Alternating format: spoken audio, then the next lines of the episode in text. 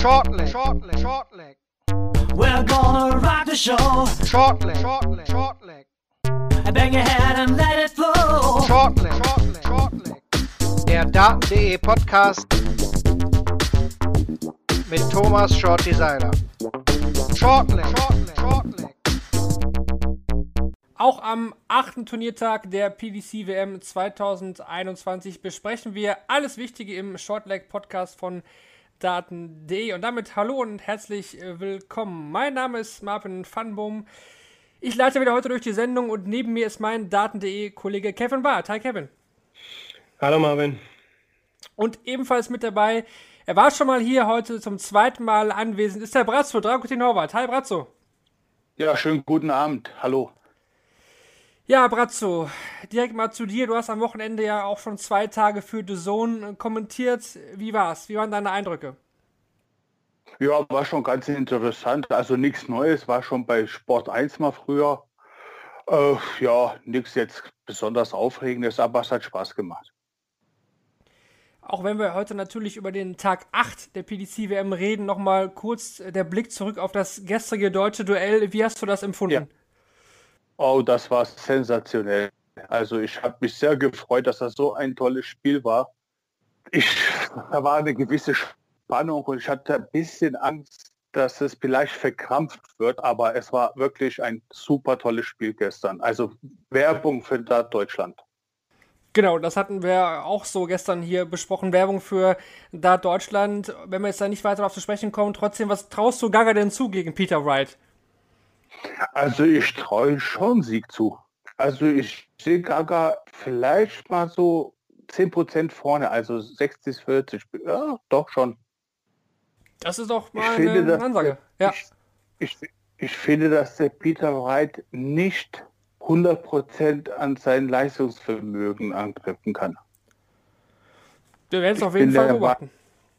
Ja, ich bin der Meinung, er spielt nicht das, was er kann. Ja, wir werden auf jeden Fall sehen. Dann nach Weihnachten. Ja. Wir sind alle gespannt. Kevin, Kevin, Kevin, auch. Ja. Äh, wir hatten es ja schon angeteasert. Äh, was möglich ist da schon. Ja, definitiv.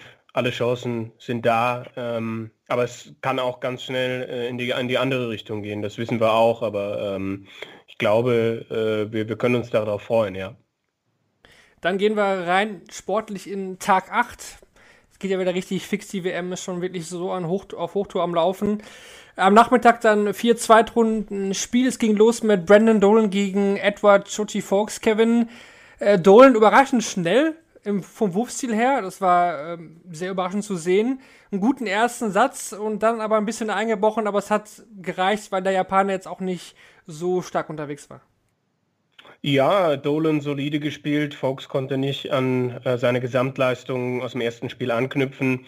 Und im dritten Satz hatte er aber ja schon auch nochmal eine Chance, ähm, ein Set-Dart um auf Tops, glaube ich, um sich die Satzführung zu holen, hat er nicht genutzt. Und das bestraft dann halt am Ende Brandon Dolan mit seiner ganzen Erfahrung. Ja, denke, mehr müssen wir zu dem Spiel jetzt auch nicht unbedingt sagen, weil es kein besonderes Spiel, wo wir jetzt äh, nicht in die Analyse gehen werden. Auch bei Joe Cullen gegen Wayne Jones können wir eigentlich relativ fix drüber reden, Kevin. Zum ersten Mal Joe Cullen in, in Runde 3. Man muss aber auch sagen, dass Jones da jetzt wirklich ein dankbarer Gegner war. Ja, Wayne Jones, der sich ja auch nur gerade so zur WM gespielt hatte, der mich in der ersten Runde positiv überrascht hatte, aber dieses Mal nicht in der Lage war, äh, daran anzuknüpfen. Joe Cullen äh, hat sich dann auch gesteigert äh, von Satz zu Satz hat das ordentlich gemacht und sagte dann ja auch im Nachhinein, ähm, einfach aufgrund seines bisherigen WM-Rekords ähm, ist er voll und ganz zufrieden und ich denke, das kann er auch sein und er hat seine Pflicht getan. Ich weiß aber nicht, ob ich ihn einfach auch aufgrund seiner Vorgeschichte äh, für, für einen großen Run jetzt irgendwie auf dem Zettel habe. Dann wurde es zum ersten Mal so richtig spannend zwischen Simon Whitlock und Darius Labanauskas. Wirklich ein ein hervorragendes Spiel, beide mit sehr hohen Scores. Zehnmal Simon Whitlock mit der 180, dann äh, Shaq Labanauskas 164 auf dem äh, Bull zum 2-2 in den Sätzen unter vollkommenen Druck. Äh, Brazzo Whitlock zuletzt ja wirklich gut unterwegs, äh, Van Gerven ein paar Mal im TV auch rausgenommen. Wie schätzt du den Australier aktuell ein? Ja, mit dem ist immer zu rechnen. Also Whitlock, äh, ein bisschen Höhen und Tiefen, aber momentan ist er gut drauf, finde ich. Also den traue ich schon mal zwei, zwei Runden weiter traue ich ihn schon zu. Aber ich traue ihm keinen Sieg zu bei der Weltmeisterschaft, auf gar keinen Fall. Das wäre schon eine kleine Überraschung, Kevin, aber trotzdem, der hat irgendwie über diese Siege gegen Van Gerven auch wieder richtig viel Selbstbewusstsein geholt und er verkörpert auch wieder ein ganz anderes Spiel aktuell. Also der ist einfach wieder selbstbewusst und, und glaubt auch an sich selber. Ja, also er erinnert an den Simon Whitlock, der vor zehn Jahren bei der WM äh, ins Finale eingezogen ist. Ganz tolles, hohes Scoring.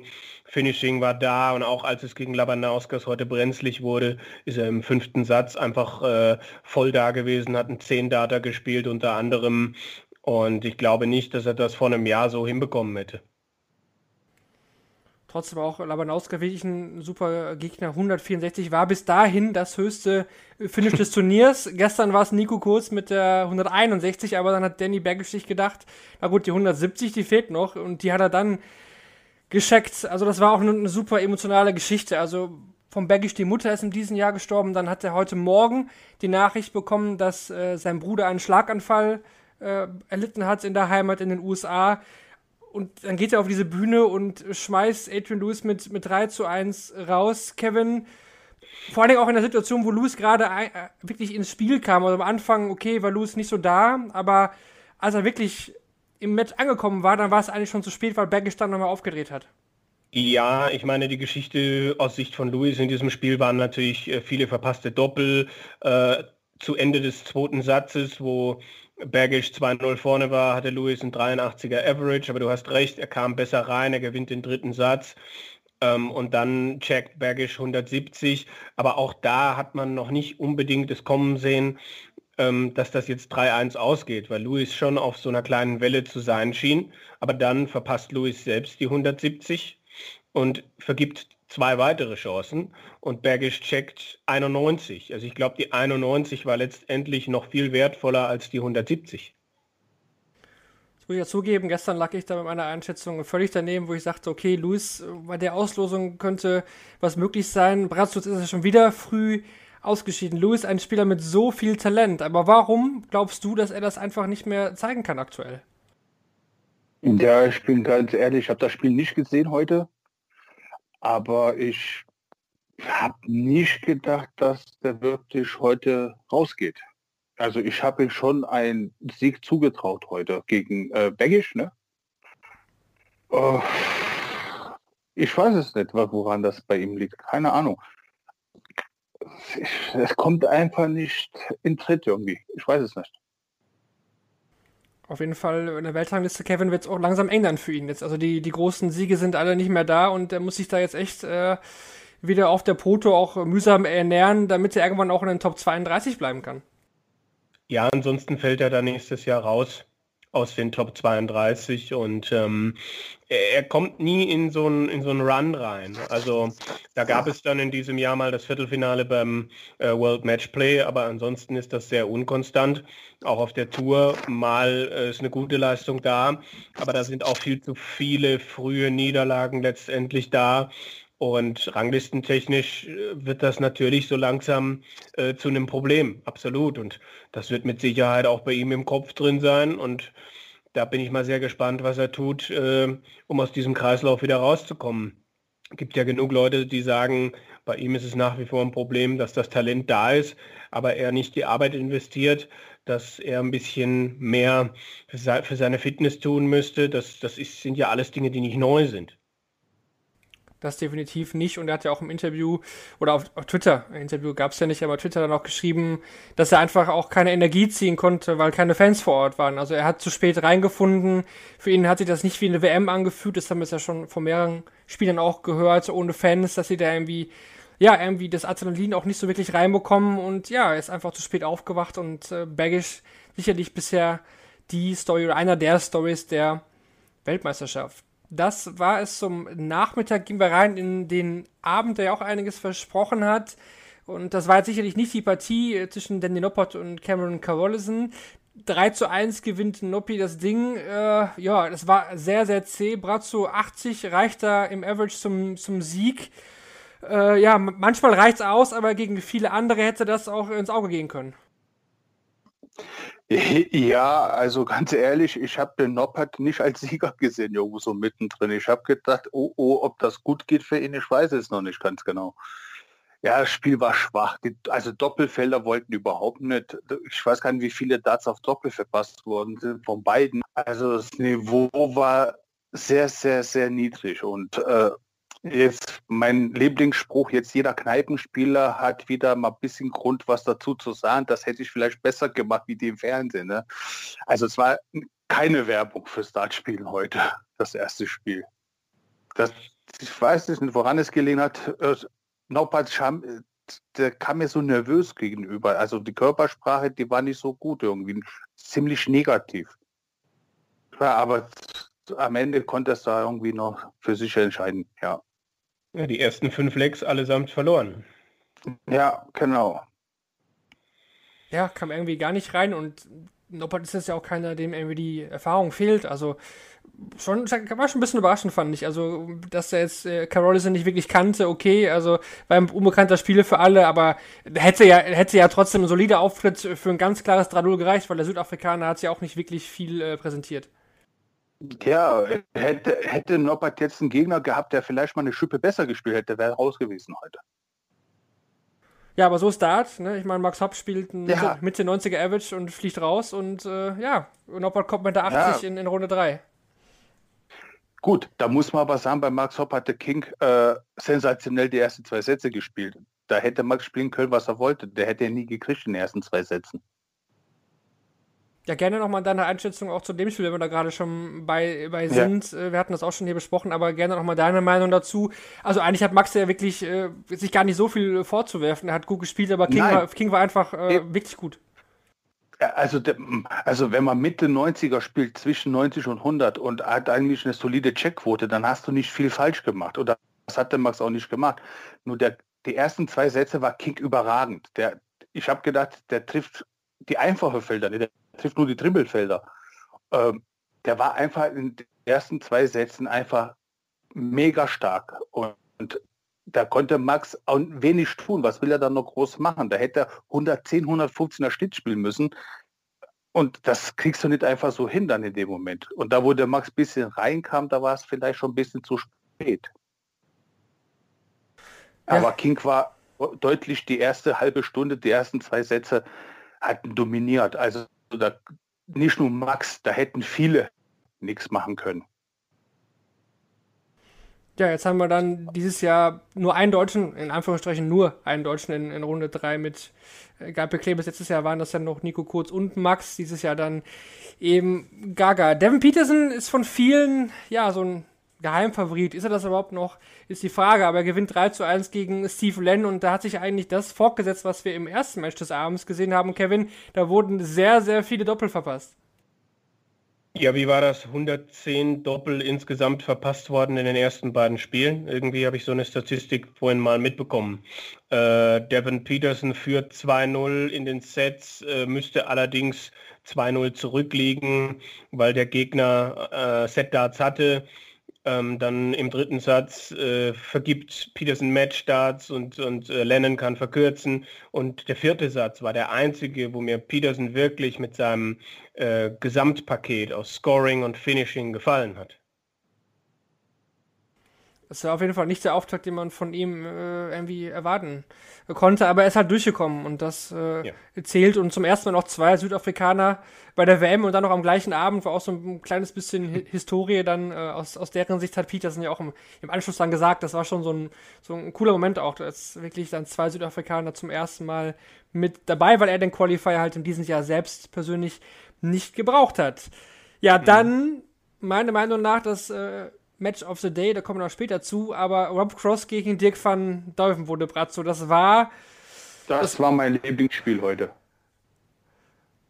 Ja. Das also, hat mir mega, das hat mir mega gefallen. Ich muss auch zugeben, dass Dirk äh, van Duivenbode, dass ich absolut sein Fan bin. Ich mag ihn total. Ich mag seine Gestik, ich mag ihn so, wie er abgeht, ich mag ihn so, wie er ist. Und seit sechs Monaten spielt er ein super Dart und das gefällt mir. Ich gucke ihm gerne zu. Und ich habe mich sehr gefreut, dass er heute gewonnen hat. Und wie er gewonnen hat. Also das war schon von allerfeinsten. Ich meine, Cross hat einen super ersten Satz gespielt, konnte das dann nicht halten. Äh, Dirk mit einem guten zweiten Satz, dann beide im dritten ein bisschen abgerutscht. Ähm, Dirk mit vielen Problemen auf die Doppel, muss man ja auch sagen. Aber dann kommt er im vierten zurück und im fünften geht es hin und her, beide auf Augenhöhe, beide äh, dann auch bei Dirk die Sicherheit auf die Doppel da gewesen. Und dann dieses äh, Entscheidungsleck, 2-2 in Sets, 2-2 in Legs. Cross spielt sich mit zwölf Pfeilen auf zwölf Rest.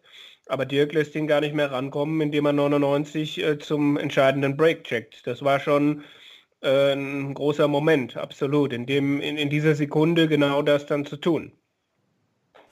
Ja, das, das genau steckt, so sehe ich das auch. Da steckt ja echt viel drin. Also er hat heute oft, fand ich, äh, Van Deuvenbode auch abgesetzt. Also er ist ja nicht so, früher hat er es öfter gemacht, dass er einfach dann so ein bisschen ans Board rusht und dann geworfen hat, aber heute hat er sich echt die Zeit oft auch genommen und ich meine, wie geil hat der heute die Triple 19 getroffen, Brazzo, Brazzo. Also man hat echt das Gefühl, der, immer wenn er runtergegangen ist zum Switchen, der hat das Ding immer wieder getroffen. Ja, und die hat ihn immer doppelt getroffen.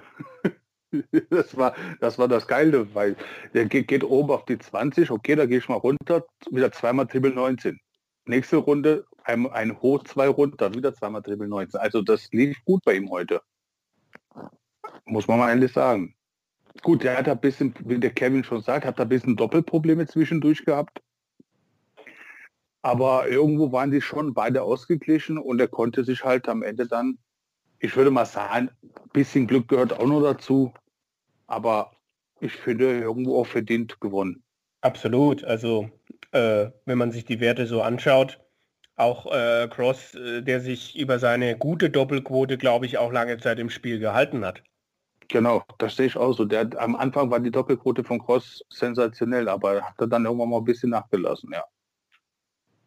Vor allen Dingen hat er ja auch quasi zwei Sätze komplett, ich will nicht sagen abgeschenkt, aber die Sätze, die Van Dijvenbode begonnen hat, da war Cross ja gar nicht da. Also da war, war er chancenlos, hat sich auf seinen äh, Anruf dann konzentriert und man muss ja auch nochmal sagen, Van Dijvenbode spielt er, spielt er ein 12 Data im Decider ohne Triple 20. Also der hat nicht einmal die Triple 20 getroffen und spielt da trotzdem ja. ein, ein 12 Data und sehr interessant war ja auch das Interview dann im Anschluss, ähm, ja, war ich, sehr lange das Interview.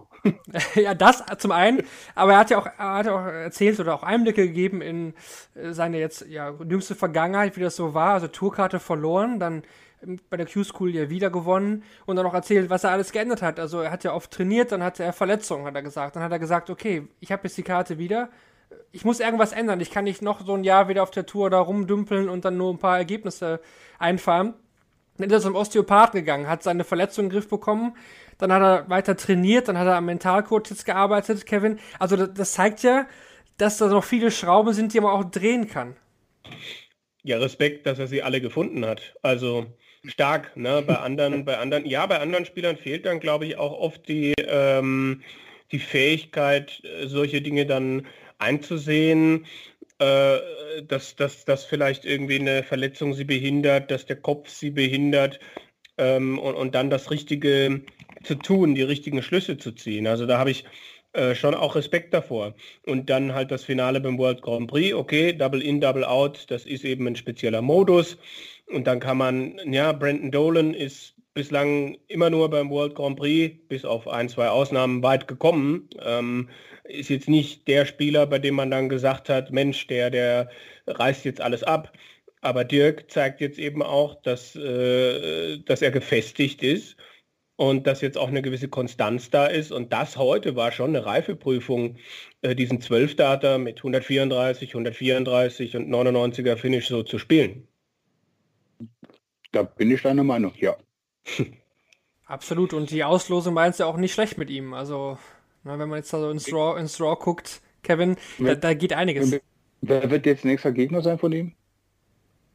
Äh, Adam Hunt ist äh, nächster Gegner. Ach, ach, okay, okay. Also Hab das, ich nicht mitgekriegt, sorry. Das ist sicherlich, ja, sicherlich jemand, den äh, Van Dolvenbode im Petto hat. Und dann ist er auch ja. in der Section von Darrent und Baggish. Darrent, wie gesagt, aktuell auch noch ein bisschen, immer noch mit Corona irgendwie zu kämpfen. Die Nachwirkung davon wirkt nicht hundertprozentig fit. und Baggish bei Best of Seven. Also ich traue da jetzt Dirk wirklich auch das Viertelfinale mal mindestens zu.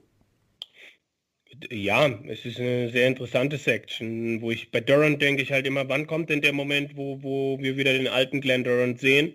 Und ich würde es nicht ausschließen, dass das bei dieser WM noch passiert, gerade weil so viel Pause zwischen dem ersten und dem zweiten Spiel ist.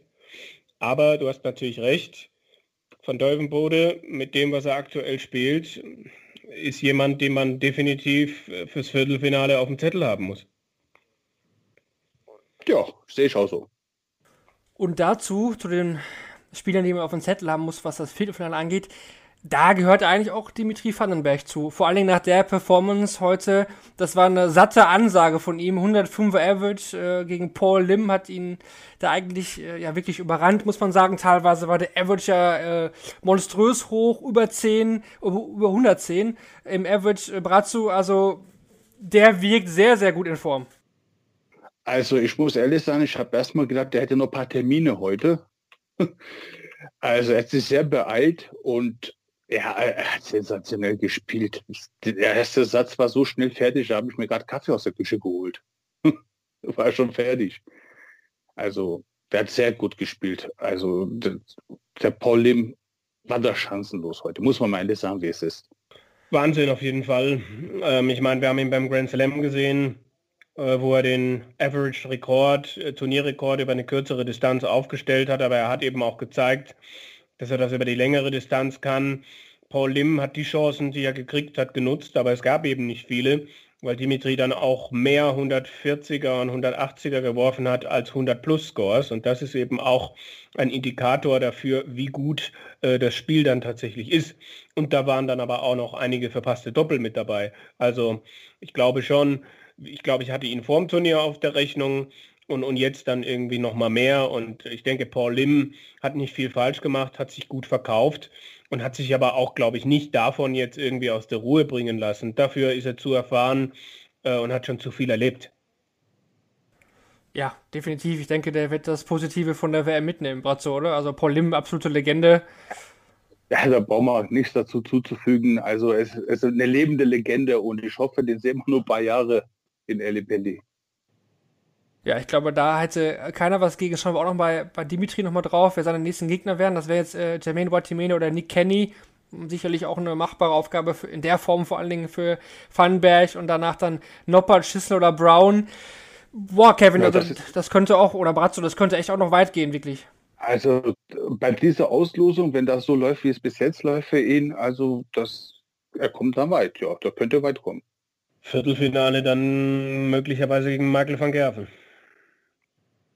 Ja. ja. gut, das wird ihn dann auch nicht jucken. Also er hat das Zeug dafür, also ja, wenn klar. er so weiter spielt.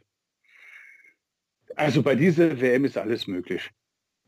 Ich sag nur, also da, das wäre auch so ein Match, da würde ich mich drauf freuen und da, wie du schon sagst, sehe ich einen Dimitri auch in einer Position, dass er bereit wäre, ähm, diese Hürde auch zu nehmen. Man weiß ja nie, was passiert, aber Vandenberg gegen Van Gerven und beide in entsprechender Form, äh, das knallt richtig, glaube ich. Ja, wobei ich denke, dass Van der Berg dann ob vielleicht doch ein bisschen Respekt hätte vom Van Gerben.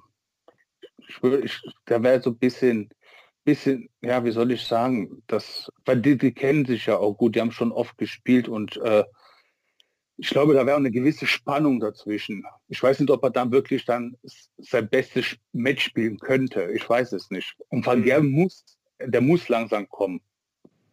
Weil sonst wird es wirklich ein bitteres Jahr für Van Gerben. Ja, da ist noch ein bisschen hinzugehen zum Glück. Wir haben noch ein paar Runden bis dahin, aber wenn natürlich ein ja. nettes Line. Wer weiß, ob es überhaupt so weit kommt. Ja, wir werden auf jeden Fall darauf achten. Äh, ja, dann kommen wir noch zu unseren beiden Kategorien. Ich denke, da sind wir heute relativ schnell fast mit durch. Beim Match of the Day, glaube ich, wären so zwei Spiele, die ich am Auge hätte. Kevin, was war für dich das äh, Spiel des Tages heute? Äh, es muss dann natürlich äh, Cross gegen Van Delvenbode sein. Ja, genau. dachte ich mir, dass ihr euch da einig seid. Ich hätte sonst noch gesagt Whitlock, Labanauskas, obwohl da so ein bisschen die Spannung fehlt und nicht so ja, da war wie bei Cross gegen Funback, dass er wirklich bis ins letzte Leck dann ging. Dann doch den Spieler des Tages. Wen äh, würdet ihr da auswählen? Bratzo, leg du mal vor, wer war für dich der Spieler des Tages heute? Also Dimitri auf jeden Fall. Ja, ich gehe geh mal auf Danny Bergisch, einfach äh, weil da viel dazu gehört, äh, nicht nur ein Spiel bei der WM zu gewinnen, sondern auch ein zweites und dann mit den Voraussetzungen, äh, der Bruder hat einen Schlaganfall gestern gehabt, es ist ein weiteres Familienmitglied in diesem Jahr gestorben, also da habe ich äh, allergrößten Respekt und deswegen für mich Danny Bergisch, aber Dimitri fast gleich auf, möchte ich sagen.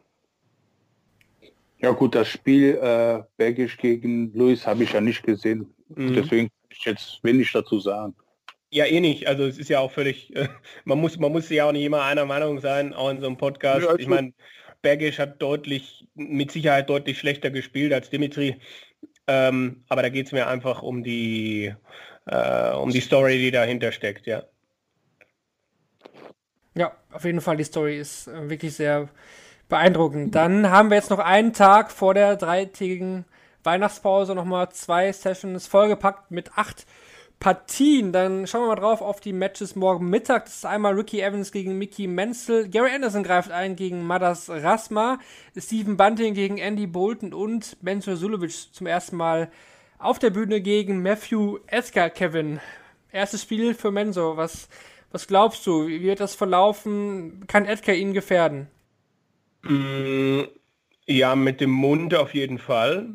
Also Matt Edgar ist ein Spieler, der viel äh, Humor hat und auch viel zu sagen hat. Ähm, spielerisch weiß ich nicht. Er braucht, äh, er muss besser, noch mal besser scoren als im ersten Spiel. Er muss ähnlich gut finishen und er muss darauf hoffen, dass Menso seine typische WM-Krankheit mitbringt. Ähm, dass einfach, äh, sobald er da diesen Ellie Pelli sieht, der Kopf auf Rot schaltet. Ähm, ich sehe Mensur schon vorne. Also es könnte bestimmt kribbelig werden an manchen Stellen. Aber ich denke schon, dass Menso sich durchsetzen wird. Tja, da muss, ich, da muss ich aber sagen, man weiß es nicht, wie Menso drauf ist. Von denen haben wir jetzt sehr, sehr wenig gesehen und gehört. Ja. Man, man weiß nichts von ihm irgendwie. Und von äh, Edgar TV, äh, äh, war, äh, ich muss sagen, ich habe sein Spiel kommentiert am Wochenende. Ich war sehr beeindruckt von ihm. Der hat eine Doppelquote, ich glaube die höchste Doppelquote bis jetzt gehabt, oder? 75 Prozent waren es ja. Ja, also wenn er das hält, wird Menzo schwer haben. Wo ich sagen muss, man weiß es nicht, wie Menzo drauf ist. Man ja. hat lange nichts von ihm gesehen oder gehört. Genau, also eine Überraschungstüte.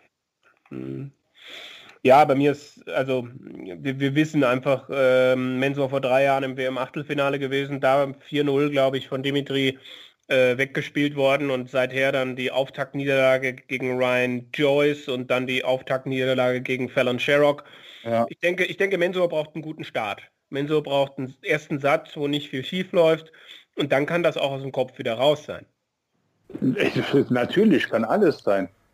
Aber ich ich weiß es jetzt, ob ich jetzt vorne sehe oder ich weiß, ich, ich habe so, so ja, ein komisches Gefühl, was es das betrifft, irgendwie. Ja, ist die, ist die Frage. Ich glaube nicht, dass Edgar nochmal 75% auf die Doppel spielt. Deswegen, also Scoring fand ich jetzt gar nicht so gut. Ne? Also schwer, schwer. Also eigentlich muss man sowas das gewinnen, meiner Meinung nach. Also. Ja, also vom Papier her ja, natürlich.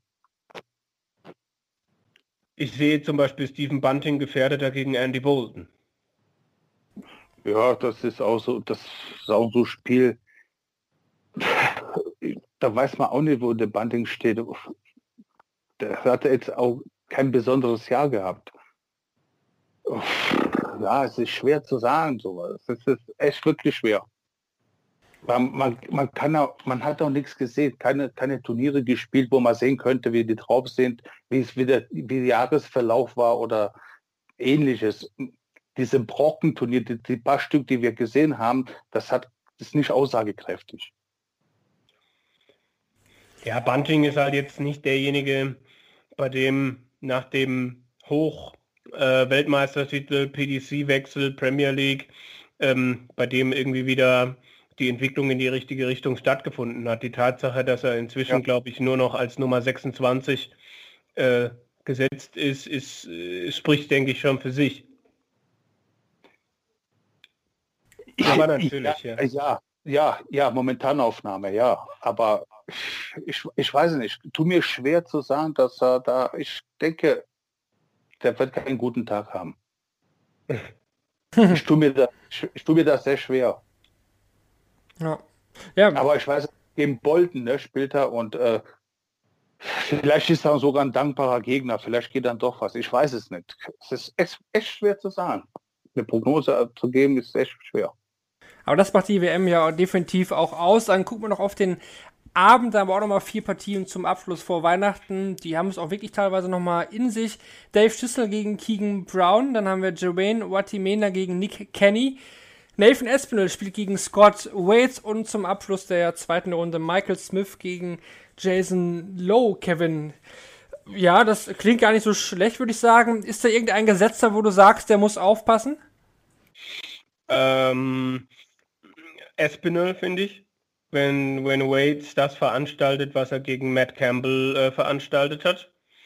Äh, Vatimena kann ich schlecht einschätzen. Smith sehe ich jetzt eigentlich vorne.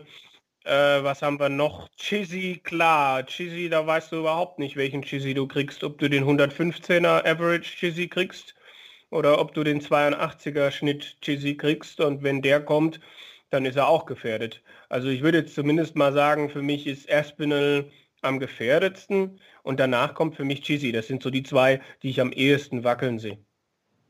Ja, das sind die beiden, wo man nicht weiß, wie sie rauskommen. Ne? Das ist es ja genau. Und bei Michael Smith, bei Bully Boy, der spielt gegen Jason äh, Lowe. Jason Lowe, genau. Äh, da geht er ganz klar durch. Da geht er ran. Ich, das Jason Lowe, das erste Spiel, das war eine Katastrophe, ehrlich gesagt. ja, das stimmt. Das war, das war, war aber lustig das, gegen den Russen. ja, ja, ja, das stimmt. Das äh, echt. Da wären wir sogar fast lieber, dass der Russe weitergekommen wäre. Also das war eine Katastrophe mit Sieg. Oh ja.